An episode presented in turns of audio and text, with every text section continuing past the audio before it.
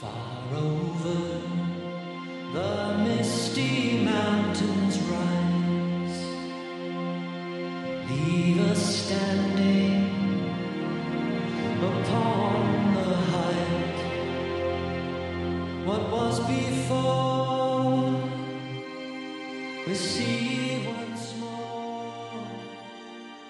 Is our king 嗨，大家好，欢迎收听 Island Radio，我是 Mark， 坐在我旁边的是席花，嗨，还有表姐。大家好。哎，上次我们聊了，跟大家聊了《指环王》的一些世界观设定，以及作者的一些生平。对于《指环王》这个电影呢，我相信也不必跟大家一起去介绍这些剧情啊等等的这些大像像流水账一样的东西，我相信大家都已经很熟悉了。我们只是想跟大家分享的呢是，对于这部电影我们的一些感悟，或者让我们记忆深刻、感动，或者是嗯震撼等等的一些事情，或者是镜头、一些情节，想跟大家分享一下。对于这个电影这个名字，或者是这个小说的名字《魔戒》，我想问一下你们俩，就是你们更喜欢《指环王》还是更喜欢《魔戒》？嗯，觉得我自己会更喜欢《魔戒》这个翻译，因为感觉会更有传奇色彩吧。嗯，我也喜欢《魔戒》，但是《指环王》可能是更字面上的翻译，因为它那个英文不叫叫那个 The Lord of the King 啊，The Lord of the Ring，、所以这个可能嗯、呃翻译的更直白吧。但是如果当你真正了解这个故事之后，可能就会觉得《魔戒》其实是更贴合这个故事的。那它这个字面的翻译是不是写叫至尊魔戒更好一点？嗯，也我觉得“至尊魔戒”就感觉好像更烘托“至尊”两个字，但是如果要是魔其戒其，实整个的这个故事，从开始到结束，更多的就是在讲这个至尊魔戒的故事。对于其他的那个十九个戒指，其实他提及的并不多，只是在戒灵出现的时候，大概介绍了一下背景故事的时候会有。就当你不不太了解这个故事的时候，你可能就是大概想哦，只有一枚戒指，所以所以叫那个魔戒。但是如果你特别了解这个故事之后，可能知道之前有十枚戒指，呃，十19枚枚，对对。然后现在这一个就应该准确来讲，确实是应该叫至尊魔戒。对，像这个主要的我们出现看到能看到的，其实也是这个一个金色的戒指上面刻着这个符文的这一个形象。咱们从第一部开始说的话，我觉得第一部给我印象最深，首先就是一开始那个甘道夫吹吹那个，就是他抽那个烟，完了吹出一一艘船来，我觉得这个感觉特别棒。你们有没有印象？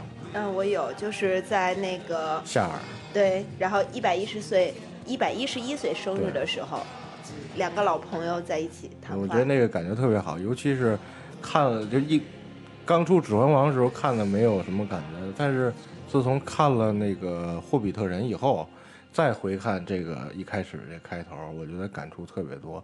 就像那个老巴金斯那会儿还是年轻的时候，就跟甘道夫认识，但是老巴金斯已经老成那样了，但是巴金斯不是不是巴金斯是甘道夫，还是那个样子，但是巴金斯看着已经衰老多了。那我们这个《指环王》这个电影也是从这儿开始，这个故事正式开始。巴金斯不是不衰老吗？巴金斯衰老只，是他衰老的很慢。他只是很慢，他都一百一十岁了，你想，嗯，对吧？就是那个霍比特人，他不是不衰老，他只是长寿而已。没有，我就是我以为是他拿到戒指之后就已经不再会老了。但觉得是他拥有戒指，确实是会延缓他的衰老。所以其实甘道夫在怀疑的时候，也会觉得为什么你还是那么年轻。在剧情当中，其实甘道夫看到他的时候，也说到，就说，嗯，你看起来还是那么年轻。当最后其实那是客气话吧，我觉得，对吧？那谁看不出来头发已经白成那样？只有中国人还客气在那吧？个瑞文戴尔的时候，呃，那个老巴金斯已经老得很很不像就是因为戒指离开了他。对呀、所以我我在想，他是不是只会有一定就是说延缓他的衰老的一对个作用，就如同就。如同咕噜拿到那个戒指之后，活了那500多年一样衰老过度了。他但是他活了五百多年呀、对，那咕噜的原名叫 Smag，对吧嗯，？Smag，他他好像是呃，在在霍比特人里头会有他的一个背景的故事的一个展现，就是通过甘道夫的跟那个老巴金斯的口述啊等等一些电影的回回线，会有魔戒里面比较少，好像嗯也会有分钟的对对，几分钟，然后讲述他如何得到魔戒，并且把他最好的朋友杀。那个咕噜，你说他是一个反派吗？他其实也不是一个反派。他只能算是人性的一个反面。其实如果要是魔魔戒整个这个故事里没有咕噜的话，魔戒是不能被销毁的。对对吧？他还是起了很大的作用，包括给他带路啊，带等等。但是他是，他他是整个一个人是一个分裂的，嗯，对吧？他是有一个正面和一个斜面，他一直整个人都是在自己跟自己的对话，自称都是我们嘛。对，呃我我曾经还一度恍惚说他这个我们是不是把他的那个弟弟也带上一起了？就是一个是代表他弟弟，一个是代表他，但是后来我想好呃像不是这样他自己，你发现他他自己，他他有的时候会管自己叫那个 Smiggle，然后有的时候会管自己叫咕噜。嗯，对，完了他还会那个自己跟自己去对话，说要杀了他，还是说我们不敢杀，嗯对吧？不要不敢杀，等等，就是那整个整整个人其实就是被折被折磨疯了。但是其实他对于魔界的渴望，并不是像就是比如说人类啊，或者是，呃嗯，就是戒灵，或者像索伦对魔界的渴望，他们是渴望权力。但是咕噜对于魔界的渴望，他只是把它当成自己最珍爱的一个宝贝。就包括像最后他掉入熔岩的那一刹那，他拿到了魔戒，他其实心里是圆满的，因为他拿到了他最想要的宝贝。其实那个电影里的设定是魔戒，它是会不停的向它宿主低语，最终是要回到它那个真正的主人身边的，是有这么一个设定在里面。所以这个咕噜，他我觉得他也是被这个地狱给逼疯了。他应该，我觉得魔界应该是自身会有魔力魔力，然后会分裂别人的性格。其实，在弗罗多在最后的时候，也是有一些些分裂的感觉。他会把人类最邪恶的那一面给激发出来。我觉得它它不是分裂吧，是人类有黑暗的一面黑暗的一面，对它激发出来以后，它主意识是一个光明的一面，要压制它。最后就是你跟你另外一个被魔界操控的人性在做斗争，对，没错。是是这样一个感觉。包括咕噜也是，最后是这么一个感觉。那表姐呢？觉得最喜欢或者是印象最深的场景是什么？嗯，这么说吧，就是我小的时候刚看魔戒的时候，我最震撼的其实是。呃，第一部就是夏尔的，就是所有的景象，我觉得实在是太美了，就是真的是被场景所吸引。然后等到最后的时候，呃，我到最后一部就是第三部的时候，呃，在点燃烽火台的时候，其实那个时候我非常哦非常感动。那段特震撼。对，我是觉得那个时候是真正的人心所向，大家凝聚到一起是一种感动。嗯，对，这这一段其实对我感触还是挺深的。对于我来说呢，隘口那个工程那一段儿，就是前期的铺垫，包括这些兽人排成的方阵，还有就是那个用光逆光怎么去把那个精灵精灵的那个一排排列队打出来，那种月深淡蓝色的那种月光打在那个精灵身上。包括下着雨，铠甲里头会呼出这种哈气等等，都都会把那个战争那个肃杀之气给它烘托的特别好。包括在战争当中，那些兽人其实就没意识了嘛，有一些兽人会让开一条道欢呼，有一个兽人拎着炸弹抱着炸弹去撞那个排水那个排水口。像这样的地方，最后是甘道夫带着洛汉的骑兵过来冲杀兽人的时候，这那一刻整个天亮了，那一刻我看到的就是浑身鸡皮疙瘩都起来了。对，那那一段儿我感觉就是导演 可能也是特别拍的特别特别用心吧，就是他的背景音乐也特好听，就是整个的画面啊，还有音乐啊，还有一些情绪啊，就是他会把观众的情绪都吊在那儿之后，然后最后像那个甘道夫来，就是铺垫，完了开始，完了到爆发，到最后到到最高的点，我觉得都特别好。就相比这个，我觉得前年还是去年播的那个《魔兽世界》的那个电影，说实话，我是一个魔兽世界的一个老玩家，但是我看那个电影以后，我是多多少少是有点失望的。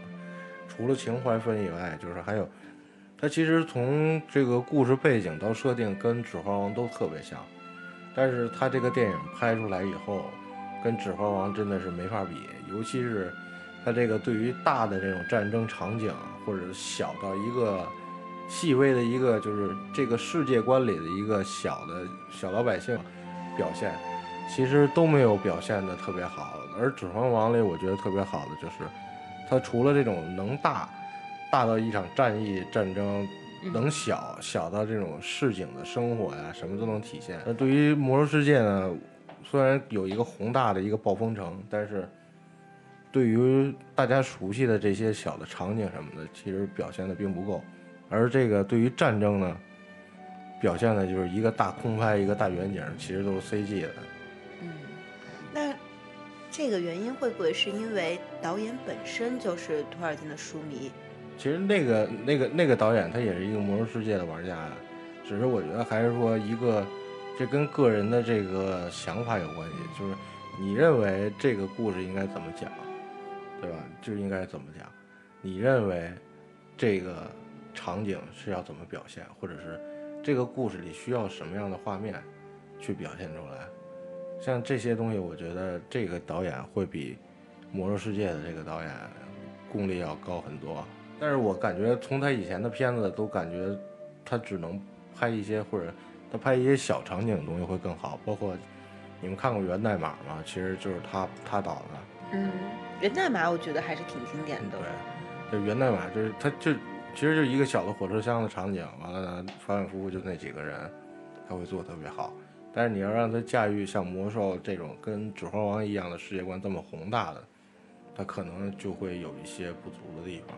那你们在《魔戒》这个电影里最震撼或者印象最深的台词是什么？我觉得我可能，呃，印象比较深的就是，呃，在任戴尔开会的时候，然后呢，所有人都在争吵，大家其实都在说这个魔戒到底应该怎么办。呃，人类人类就就说啊、我们要把它藏起来，我们要就是用它来打败索伦。然后呢，精灵有一些些事呃置身事外的感觉，但是在这个时候，就是真的是一个非常渺小，都被大家已经忽略了。无论是从个子还是是从全方位的，都不被大家所重视的，弗罗多就站出来说：“啊、我把它就是我我愿意承担这份责任。”就是这一点，其实是让我觉得，嗯，怎么说呢，是一种小人物精神吧。就是呃，一个非常非常，就是其实可能很多时候我们身边的很多事情都是意想不到的，或者说是并不是说真正的英雄主义能够去完成的。但是我这觉得这也算是英雄主义。这个算不算是这个甘道夫的一个计啊？其实甘道夫早就知道，他们这个种种族是最合适的。嗯，我觉得不算，因为当时在表现的时候，其实甘道夫已经呃面露一些绝望的他只是想让他只是想让这个佛罗多看到，这个事情是这样，所有人对他的对他的态度是这样，最后让这个事情最后是让他顺其自然的让他承担起来，而不是说甘道夫找他谈你要去怎么样怎么样。但是其实按甘道夫自己的对呃自己的原话，他其实是说，就是就是呃，库比特人是一个非常神奇的种族，你认识他们呃一年，你就会知道就是。非常非常非常了解他们，然后知道他们到底是什么样子的。嗯然后呢，但是当一百年之后，他依然会让你惊讶。其实我觉得甘道夫如果真的他想让弗罗德去的去的话，他跟他说，弗罗德会毫不犹豫的会答应，就像当时在在夏尔的时候，就是弗罗多前一秒还是很紧张，说怎么办？你赶紧拿走，然后把戒指交给甘道夫。但是后一秒，甘道夫在讲完之后，他立马就反应说，那行，那我们接下来要怎么办？就是他其实思想很简单，他就想知道这件事情不好，它会影响我的生活，它会打扰到我现在美好的生活，我要帮助大家解决这个问题。他很直来直往，他想把这件事情解决。所以我觉得应该不是甘道夫就是特地的去设定这个场景因为景。那个 Frodo 站出来的时候，我觉得甘道夫的表情也是挺不情愿的，也是很心疼。他觉得是他把 Frodo 带过来的，就是他也会有一点点那种心疼的感觉在。那但是他除了霍比特人以外，嗯，他放心把这个戒指给开会的所有人吗？对他不放心给任何对，人。所以那这个就没有意义啊。我觉得就是还是一个，他希望他应该也是让让让让他承承担，要不这个他其实叫大家来开会没有意义。你给一个人类，最后的下场是什么？戒灵。对吧？你我给我觉得可能，我觉得可能就是在那之前，甘道夫知道，可能弗结罗多是是对是最好的人选，嗯但是他又不愿意，因为他太他太小了，这份责任太大了。嗯但是呢，他也不知道应该怎么办。他本来想指望精灵能我扛觉得甘道夫不会不知道怎么办的，他是什么都知道的。你这算阴谋论吗？不不是，因因因为他不是普通人，嗯对吧？他不是一个就是普通的巫师啊什么的，他知道这个事儿就是应该放到火山里，嗯，这个东西去谁去？呃，矮人去吗？矮人不会去，但是如果你要说他什么都知道的话，嗯那他为什么会担心呢？他一定会百分之百说弗洛德一定可以完成这件事情，我们的结果就是什么？但是他其实是不知道的。是他他是觉得霍比特人是最好的选择，只能说希望他去但是他不会说是百分之百能完成，因为这个路上会很艰辛。对，会有很多阻挠心疼他嘛，对就是觉得他那么那么弱小，然后要承担这份责任，但是我还是觉得这个开会的这一这一幕应该也是他要他想会要，但是会会演一下。应该也是他想要，但是并呃对也很矛盾吧？我觉得是一个矛盾的心情。嗯，我的话，我就是特喜欢 Sam 跟那个 Frodo 的是他那个园丁是吗？对他那园丁，我觉得就很具体的说的话可能记不太清了，但是就是每一次，嗯，就 Frodo 控制不住自己的时候，然后 Sam 说的话呀，还有一些眼神啊，还有一些鼓励，我觉得都就都挺感人的，尤其在最后，就是呃，在爬那个 山的时候，火火焰山的时候，然后末日火山，对，就是，嗯，一次次救他呀之类，还有分那个食物、分水啊这种，就感觉，嗯，首先他可能有一种园丁的一种忠诚在吧，因为他一直叫他 Frodo 面，对对对，但在是翻译字幕的时候，有的时候会叫大人，对吧？嗯，我还见过 Frodo 少爷的，Frodo 老爷，所以这个翻译有的时候他就叫 Mr. Frodo，就是对，就还是比较有一种尊重在，还有一种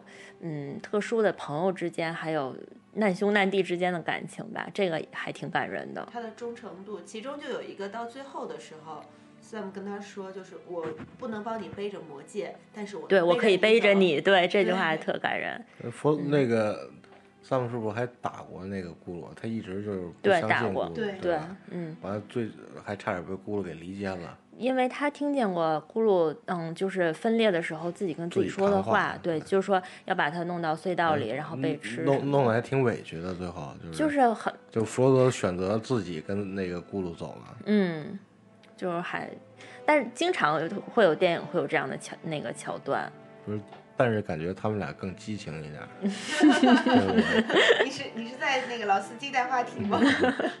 你们不觉得吗？就是三木受委屈了，但是还还是那种很还是要回来帮你，对很对这个很被误解 了，对吧？被误解了。嗯，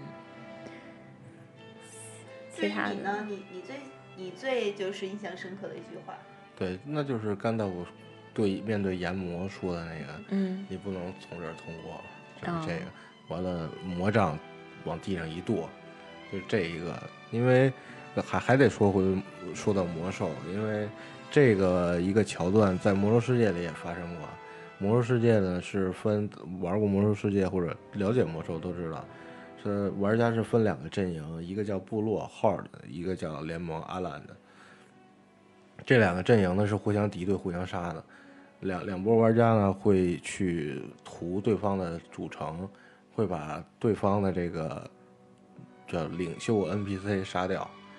但是呢，就是有一个服务器里头，一个部落的工会组织去屠城，到到了联盟的这个主城一看，联盟主城里真正去反抗的、抵御部落玩家只有一个玩家，啊、只剩一个人了。对，只有一个人。完了呢，他不停的被杀，完了呢，不停的又复活跑尸回来，接着去抵抗，最后还喊出了一句，就是你不能从这儿通过，就是那甘道夫喊出的那一个。嗯呃，所有的这部部落玩家，就是我其实也特感动，这也成了这个魔兽里头一个经典的一个，也不能叫传说吧，就是一个玩家的一个事迹之一，就是也是跟魔跟魔界有千丝万缕的联系。那奇花，你最喜欢哪个？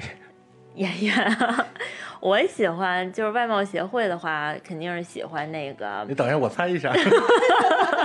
我猜也，我猜你喜欢精灵王子。哇，这么你你怎么这么了解我？对啊，就是，呃，我觉得应该没有人不喜欢他吧，可能就看外表，应该所有人都喜欢，真的太好看了。然后就是因为，而且我觉得导演对他应该是也有一点偏爱的吧，就经常会他的回头杀真的特别帅，就他经常会有回头，然后看一个东西，然后再掏弓射箭，他会有这种一连串的动作。但我感觉他都稍稍有点驼背，是吧？微微驼背，就是才显那种忧郁的气质。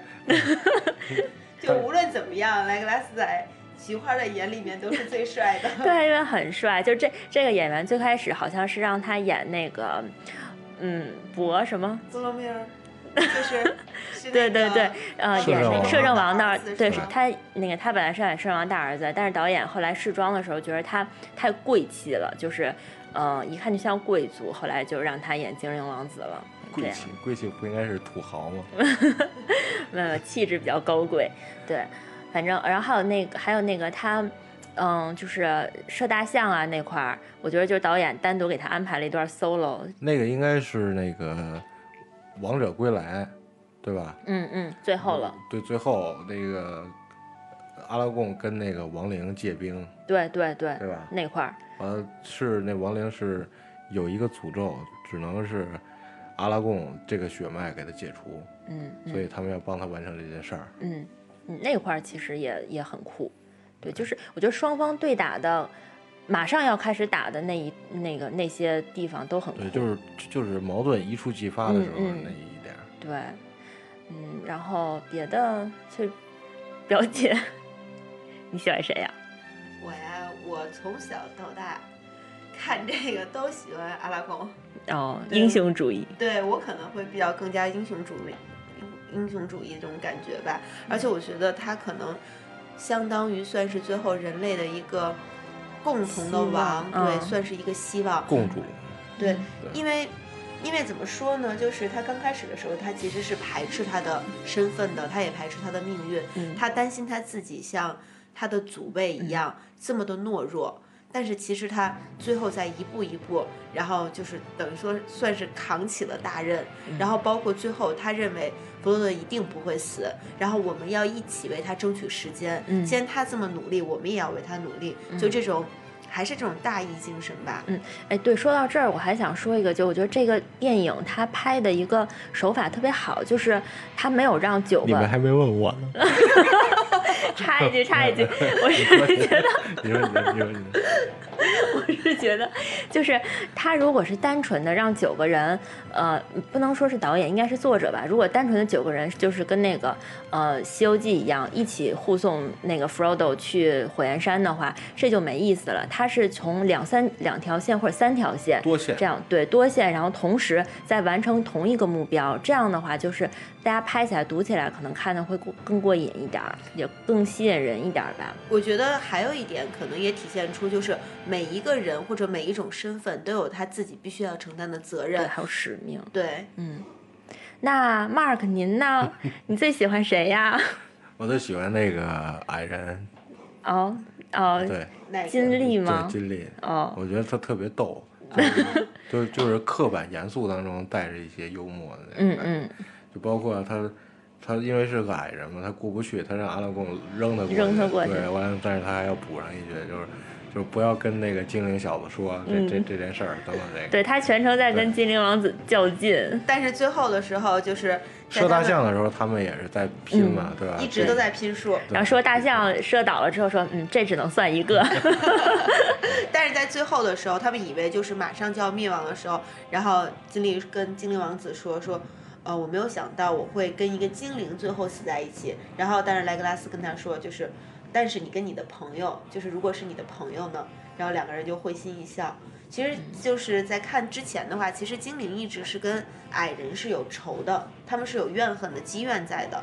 其实他们是有矛盾，嗯对吧？就可能一个是那种高贵清新，一个是感觉天天在挖洞，嗯对吧？完互相看不上。这个其实也是从这个呃霍比特人那里也可以看出来，精灵跟矮人为什么会结仇，对吧？其实就是因为那个宝钻。他们觉得他是对矮人身小偷，对，就是就是因为那个孤山里的挖出来的那个宝钻，最后让大家矛盾越来越激化。呃，这其中这个我要提的一个就是他那个精灵的那个领主艾隆，我觉得就是他他一开始演的是那个《黑客帝国》里的那个特工，对吧？嗯然后他在这个《指环王》里，我看到他的时候，我一直都觉得他是特工，然后会变出好多他来。会调戏是吗？对，会调戏，因为我一般对于外国人，中国人都是有这种脸盲症的，对吧？叫异族脸盲症，但是对于这种感觉就是特点特别突出的这种演员或者是外国人，会一眼就能认出来，但是呢，会有一个固有的刻板印象在里面。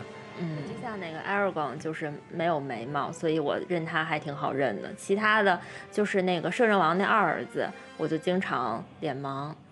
对，摄政王的二儿子长得特别像一个踢球的一个运动员。嗯，反正好多欧洲的男的好像都长那样，挺帅的，而且所有的扮相可能也都比较像，所以罗马那种感觉。对对，还是有战士的感觉。嗯但是其实我在看剧的时候也觉得那个刚铎的那个摄政王他是有病吗？为什么那么不喜欢自己的二儿子？哦，对，就是说到这儿，我是觉得，嗯，摄政王应该是他觉得他那么喜欢他大儿子，因为因为我觉得他应该是把他觉得大儿子跟他最像。都对权力可能有一种渴望。你看最开始护护戒小分队的时候，就是也是大儿子最先表现出这种贪婪的欲望的。所以，嗯，可能摄政王知道吧，只有他才能把魔戒带回来。但是二儿子可能就更乖一点，更善良一点，心里面的那个黑暗的部分可能更少一点吧。我觉得可能也不算是黑暗，可能他也有他自己的考虑。他就包括他最后在死的时候，他祈求阿拉贡的原谅，然后其实阿拉贡也算是对他的一个就是赦呃，算是算算是救赎吧。他跟他说，呃，你是刚铎的好儿子、好子孙。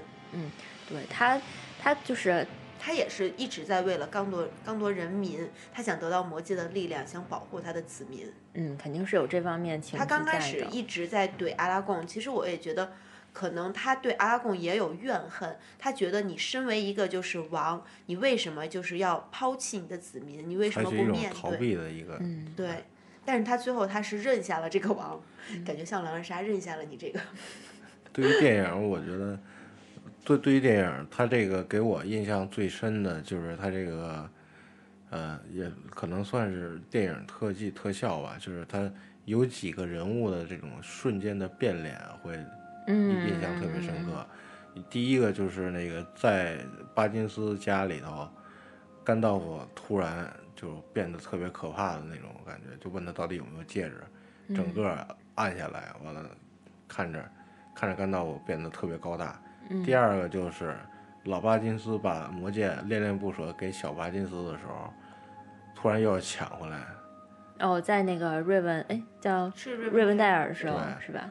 突然变脸变得特别凶狠哦的那那特吓人。对，那个吓给我吓了一跳。但是我我认为就是这个电影里很多这种就是瞬间过渡成另外一种样子，嗯，这种过渡特别自然，特还有别奇妙。还有那个精灵女王王，对对她她也是挺吓人的。